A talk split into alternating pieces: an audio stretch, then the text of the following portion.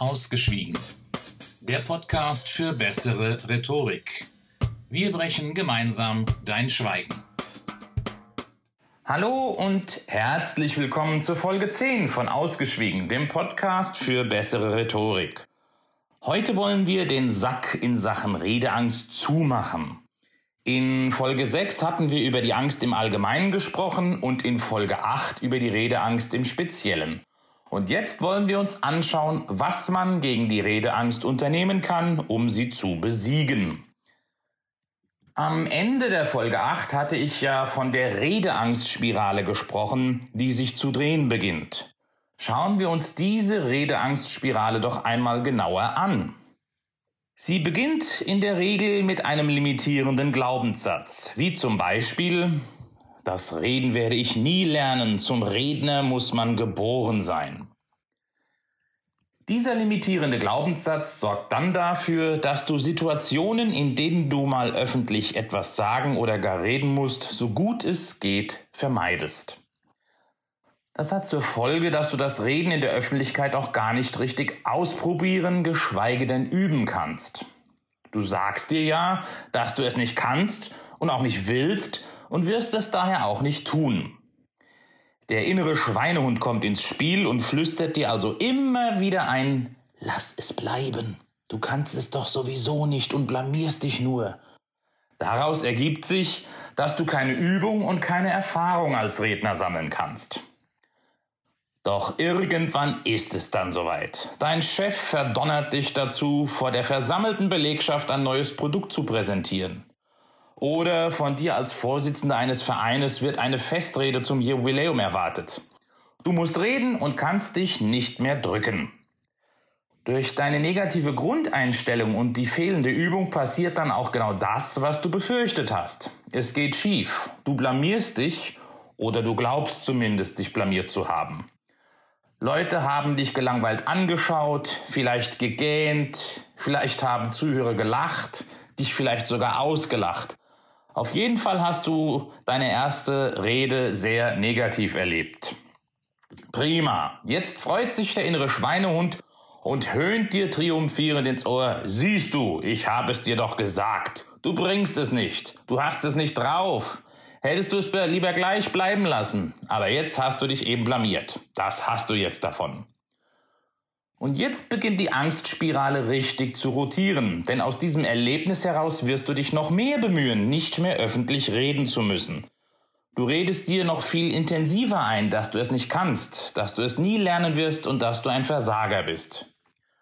Kommt wieder die Situation, dass du reden sollst und dich nicht drücken kannst, dann bist du noch viel ängstlicher als beim ersten Mal.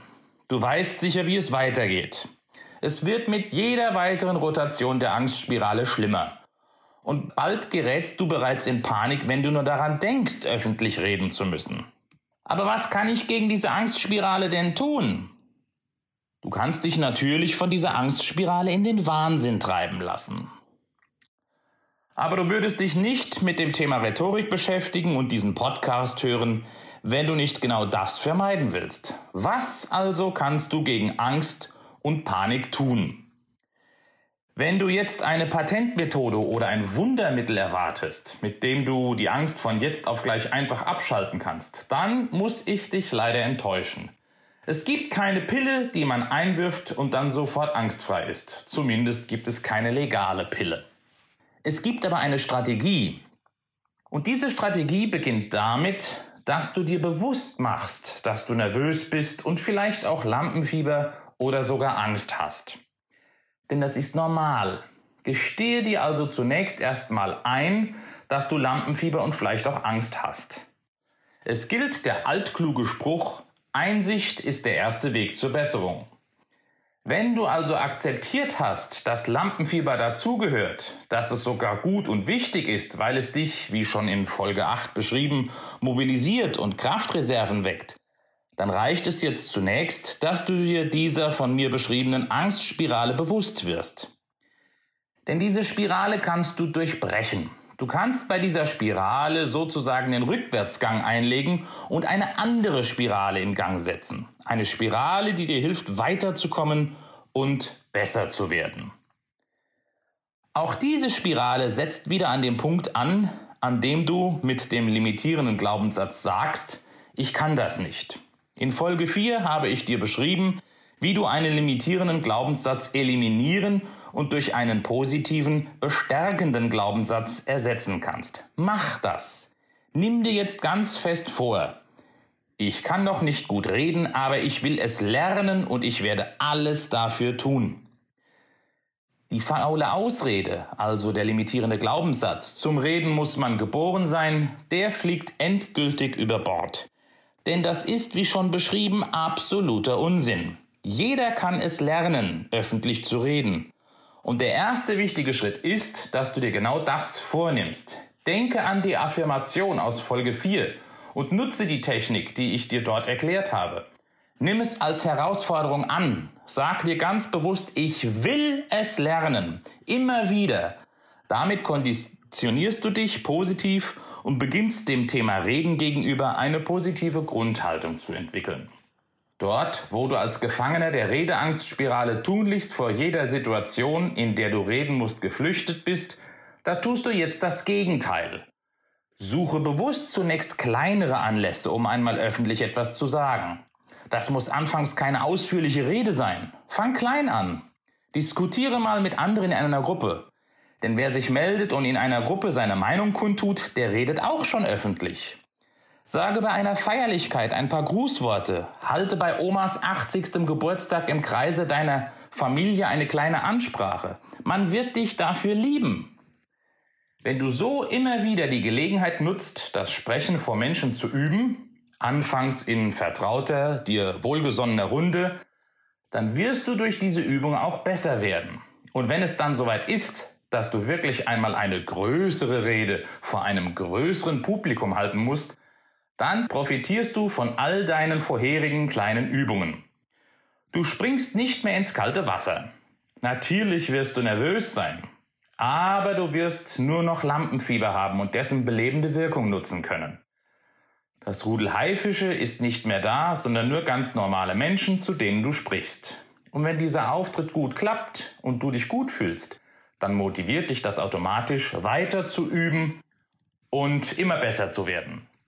Damit hast du die Redeangstspirale hinter dir gelassen und stattdessen eine Redespirale angekurbelt, von deren Rotation du jetzt profitierst und besser werden wirst. Der erste und wichtigste Schritt, mit der Angst umzugehen, ist, diese zu erkennen und zu akzeptieren. Nur dann kannst du dich dieser auch bewusst stellen und die Redeangstspirale durchbrechen. Dazu gehört auch eine weitere Erkenntnis, die auch ich für mich recht früh gewonnen habe. Es kann auch mal ein Vortrag in die Hose gehen. Du kannst dich eventuell tatsächlich auch mal blamieren. Aber davon geht die Welt nicht unter. Das Publikum wird das selten so schlimm empfinden wie du selbst. Und Fehler zu machen ist etwas ganz Tolles. Denn du kannst aus Fehlern lernen. Den schlimmsten Fehler, den du machen kannst, wenn mal etwas nicht gut läuft oder richtig schief geht, ist, die sprichwörtliche Flinte ins Korn zu werfen und zu kapitulieren. Analysiere, was nicht funktioniert hat und was Ursache für den Fehler war und schon weißt du, woran du arbeiten musst. Lass mich dir das Ganze an einem vergleichenden Beispiel, bei dem ich selbst Zeuge war, erklären. Ich war zur Geburtstagsfete einer Bekannten eingeladen. Es war ein schöner Sommerabend und wir saßen mit den Gästen in der Hofeinfahrt auf Festzeltgarnituren.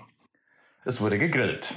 Die Kinder der zahlreichen Gäste fegten draußen auf Fahrrädern, auf Go-Karts und Tretrollern durch die Gegend.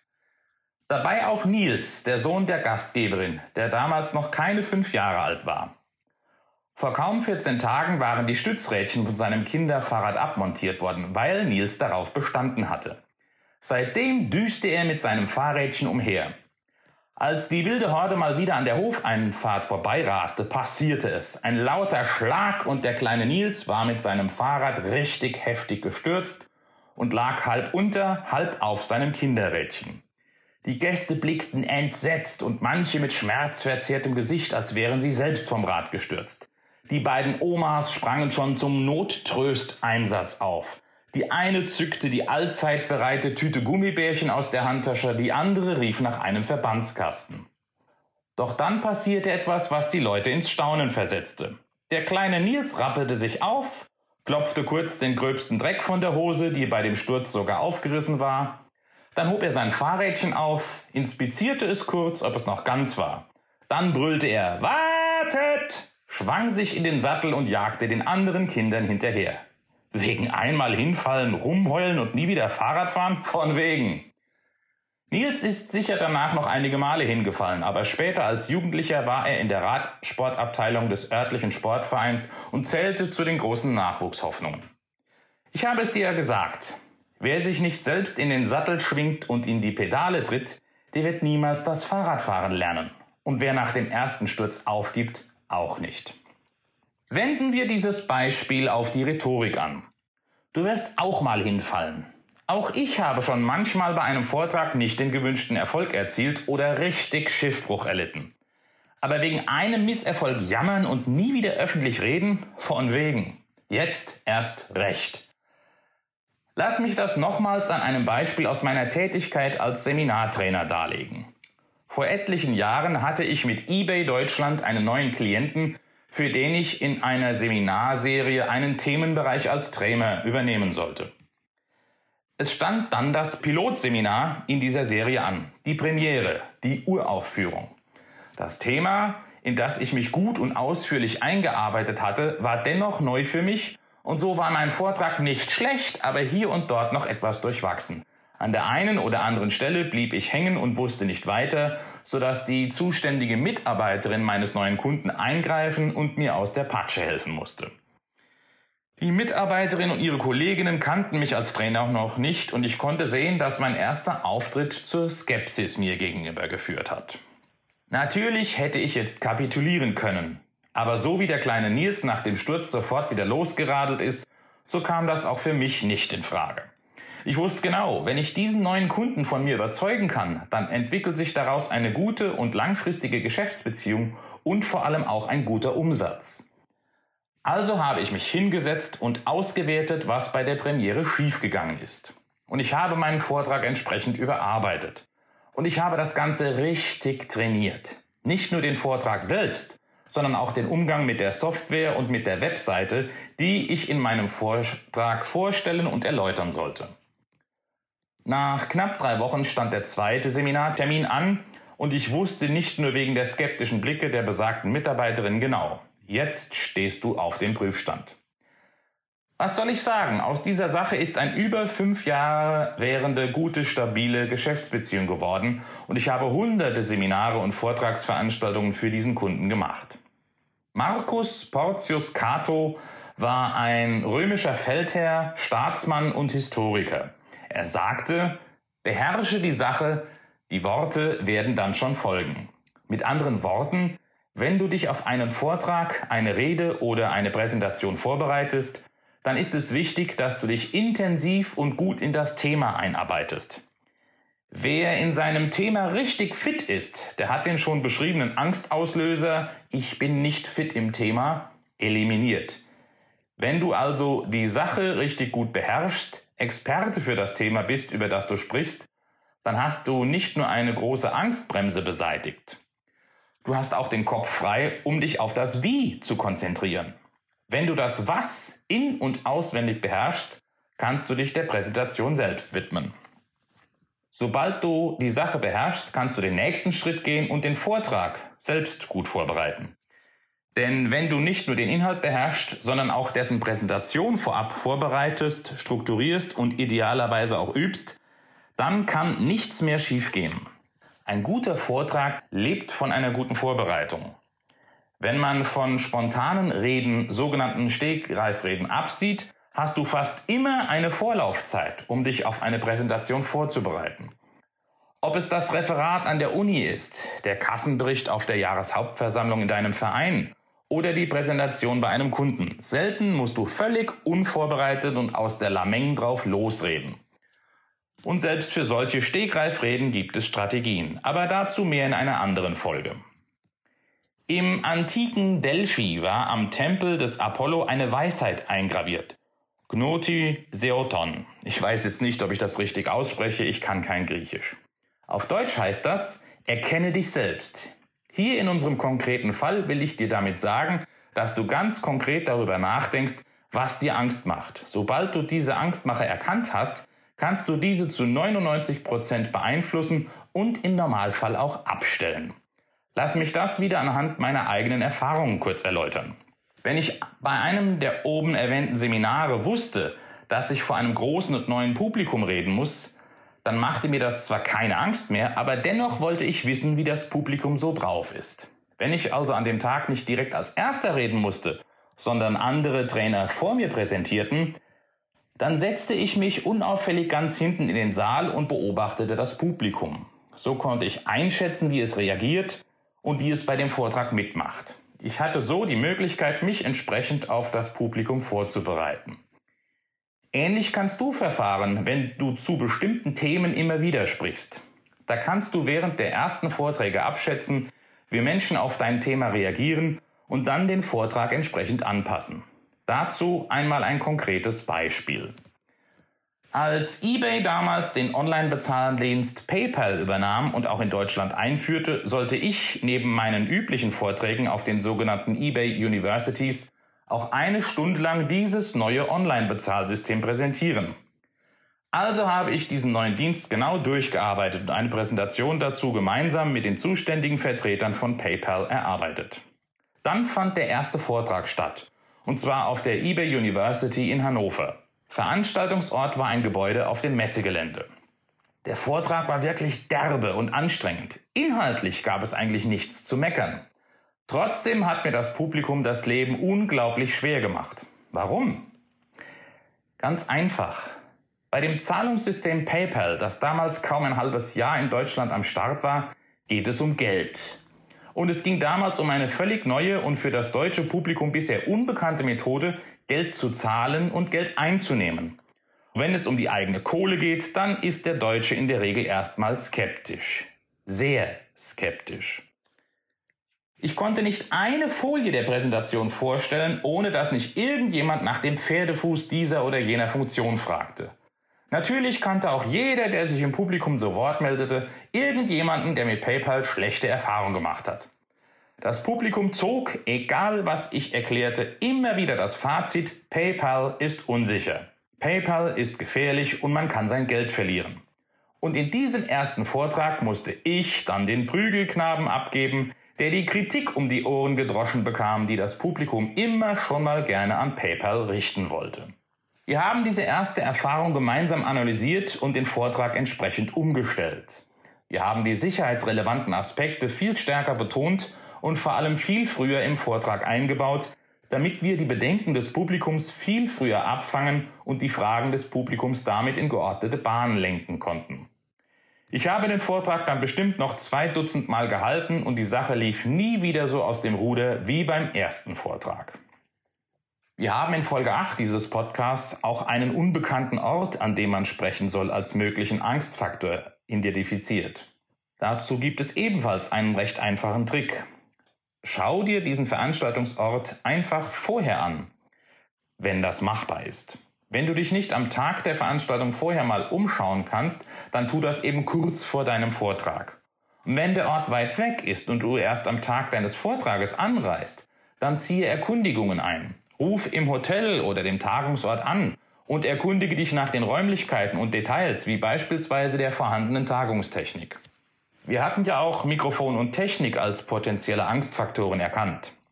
Nicht nur, dass ein Mikrofon die Stimme verstärkt, auch Präsentationstechnik wie PowerPoint, Notebook und Beamer können hier eine Rolle spielen, wenn du damit bisher kaum gearbeitet hast. Auch hier möchte ich dir wieder kurz erläutern, wie ich das handhabe. Normalerweise mache ich meine Präsentation mit dem eigenen Notebook bzw. heutzutage mit meinem iPad, das ich natürlich beherrsche. Muss ich aber fremde Technik benutzen, dann sorge ich dafür, dass ich vor der Veranstaltung kurz damit proben kann. Sprich, ich sehe mir das Notebook an, teste die Fernbedienung, mit der man die PowerPoint-Folien vor und zurückschaltet. Auf den zahlreichen eBay Universities, auf denen ich als Referent tätig war, wurde immer mit Mikrofonen gearbeitet. Anfangs kamen sogenannte Lavalier-Mikrofone zum Einsatz. Das sind Mikrofone, die man an den Kragen des Jacketts oder auch an den Schlips ansteckt. Eines Tages brachte der Tontechniker dann aber Headsets mit. Das sind Kopfbügelmikrofone, die mit einem dünnen Drahtbügel im Nacken und über die Ohren am Kopf fixiert werden, sodass die Mikrofonkapsel neben dem Mund schwebt. Zum Glück habe ich darauf bestanden, dass ich das vorher ausprobieren möchte. Das Headset, das in meinem Schulungsraum bereit lag, war viel zu klein und viel zu eng und das Tragen schmerzte nach wenigen Minuten. Durch diesen Probelauf konnten wir das rechtzeitig austauschen, denn eine Stunde hätte ich das ursprüngliche Headset nicht ertragen können. Mit anderen Worten, viele der äußeren Faktoren, die zu Nervosität und Angst beitragen würden, kannst du erkennen und beeinflussen. Das gleiche gilt aber auch für die Faktoren, die in uns selbst schlummern. Ich hatte dir ja schon erklärt, wie du die Redeangstspirale durchbrechen und stattdessen eine positive Redespirale in Gang setzen kannst. Wenn du dich also jetzt bei der inneren Inventur dabei ertappst, dass du dir wieder einredest, dass du als Redner nichts taugst, dann weißt du jetzt, was zu tun ist. Und denke daran, Übung macht den Meister. Es gibt auch noch andere Banalitäten, die uns helfen, dass wir weniger nervös sind. Ganz wichtig ist bequeme Kleidung. Kleidung, in der wir uns wohlfühlen. Wenn du beispielsweise einen Anzug hast, der nicht richtig sitzt, sondern zwickt und unbequem ist. Wenn die edlen Lederschuhe zu eng oder die Stöckelschuhe zu hoch sind, um bequem längere Zeit ohne schmerzende Füße stehen zu können. Wenn der Hemdkragen und die Krawatte zu eng sind und dir die Luft scheinbar abschnüren dann sind das Störfaktoren, die über das so erzeugte Unwohlsein die Nervosität und die Angst steigern. Oder wenn du unausgeschlafen und deshalb übermüdet bist oder nichts gegessen hast und dir der Magen knurrt, dann sind auch das Banalitäten, die dich daran hindern, ruhiger und gelassener zu werden. Banalitäten, gegen die du sehr leicht etwas tun kannst, beispielsweise indem du ausreichend schläfst oder vor deinem Vortrag eine Kleinigkeit isst. Wenn du das Reden lernen und üben willst, dann tu das doch auch. Hast du bisher noch nie oder sehr selten frei reden und präsentieren müssen, dann besuche ein Rhetorikseminar und lerne es. Du weißt schon, wer Fahrrad fahren will, der muss sich in den Sattel schwingen und es lernen. Und wer besser Rad fahren will, der muss sich in den Sattel schwingen und viele Kilometer abspulen und trainieren. Besuche also beispielsweise einen Rhetorik-Grundkurs. Hast du erste Erfahrungen, mach einen Aufbaukurs oder trainiere in einem individuellen Coaching. In solchen Schulungen kannst du rhetorische Fähigkeiten erwerben und ausbauen. Ich biete entsprechende Seminare und Schulungen an. Üben, üben, üben. Dies ist in Sachen Angstbewältigung sicherlich der wichtigste Tipp. Du musst üben. Der Volksmund sagt, es ist noch kein Meister vom Himmel gefallen. Und ebenso Übung macht den Meister. Nimm dir das zu Herzen. Die Jungs in der Fußballnationalmannschaft sind nur deshalb in diesem Team, weil sie ständig trainieren. Sie verbessern sich und sie entwickeln sich weiter. Deshalb mein dringender Rat. Nutze jede Gelegenheit, um deine Rhetorik zu üben und zu trainieren. Ob es die kleine Festansprache bei Omas 80. Geburtstag ist oder eine Rede vor einem größeren Publikum. Gelegenheit, das freie Reden zu trainieren, gibt es viele. Und denke an den kleinen Radfahrer Nils. Wenn du mal hinfällst, dann steh auf, klopf dir den Dreck aus der Hose, schwing dich aufs Rad und radel sofort weiter. Aus Fehlern lernst du und zu jedem Spiel gehört, dass man vielleicht auch mal verliert. Deshalb hört man aber natürlich nicht mit dem Spiel auf. Okay, das war's zum Thema Redeangst. Bald werden wir uns einem anderen Thema widmen und bis dahin hätte ich noch eine Bitte an euch. Es wäre schön, wenn ihr meinen Podcast, wenn er euch gefällt, mit fünf Sternen bewertet und auch eine positive Rezension schreibt. Das würde mir helfen und das würde vor allem auch helfen, dass andere Leute diesen Podcast finden. Und wenn ihr jemanden kennt, der sich für dieses Thema vielleicht auch interessiert, dann wäre es auch schön, wenn ihr den Podcast teilt, sodass andere Leute ihn auch finden und nutzen können. Also, das war's für heute. Ciao, ciao.